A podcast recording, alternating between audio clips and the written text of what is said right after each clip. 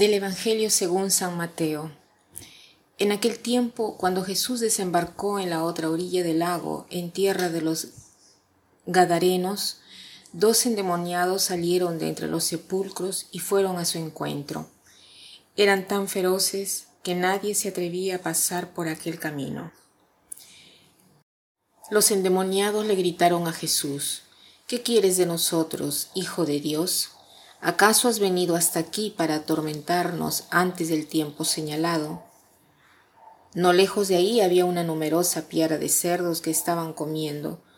Los demonios le suplicaron a Jesús, si vienes a echarnos afuera, mándanos entrar en esos cerdos.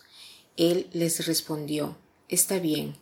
Entonces los demonios salieron de los hombres, se metieron en los cerdos y toda la piara se precipitó en el lago por un despeñadero y los cerdos se ahogaron.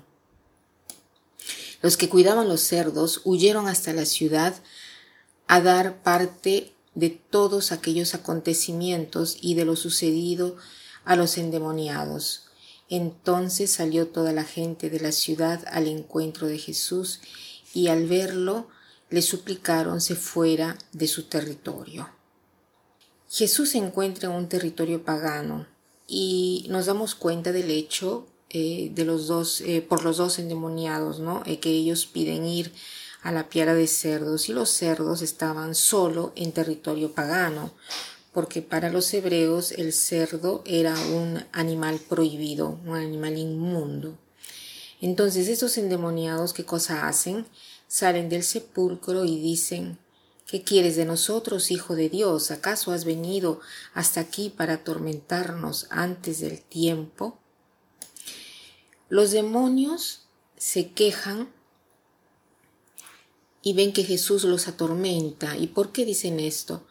Porque todas las veces que nosotros nos oponemos a todas las voces que nos empujan a hacer el mal, nosotros queremos eliminar estas voces, nos dan fastidio, pensamos que no las queremos escuchar porque queremos caminar por nuestro camino.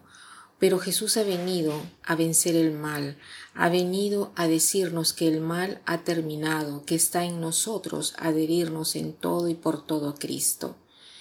Jesús es verdaderamente nuestra ruina, pero la ruina, ¿por qué? Porque es nuestra salvación, en cuanto a esto, me he acordado de una poesía muy bonita de David de María Turoldo que dice así. Se llama Cristo mi dulce ruina. Cristo mi dulce ruina, gozo y tormento juntos eres tú. Imposible amarte con impunidad, mi dulce ruina. Cristo, que arruinas en mí todo lo que no es amor Imposible amarte sin pagar el precio en moneda de vida.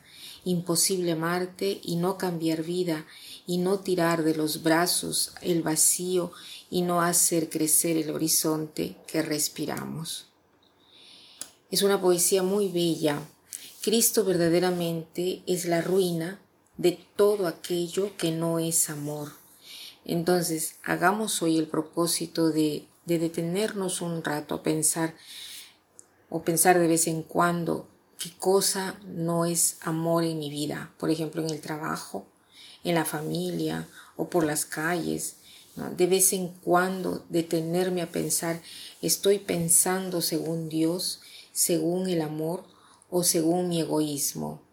Entonces, tratemos de arruinar todo lo que no es amor, Tratemos de llamar a Cristo para que intervenga en nuestra vida, porque lo hará, así como lo ha hecho con los endemoniados. Lo hará también con los demonios que habitan en nuestra vida y en nuestra ciudad. Se necesita solo disponibilidad para llamarlo e implorarlo y el Señor lo hará. Y para terminar, quiero leer de nuevo esta pequeña poesía del autor que incluso era un sacerdote. Dice, Cristo mi dulce ruina, gozo y tormento juntos eres tú, imposible amarte con impunidad mi dulce ruina. Cristo, que arruinas en mí todo lo que no es amor, imposible amarte sin pagar el precio en moneda.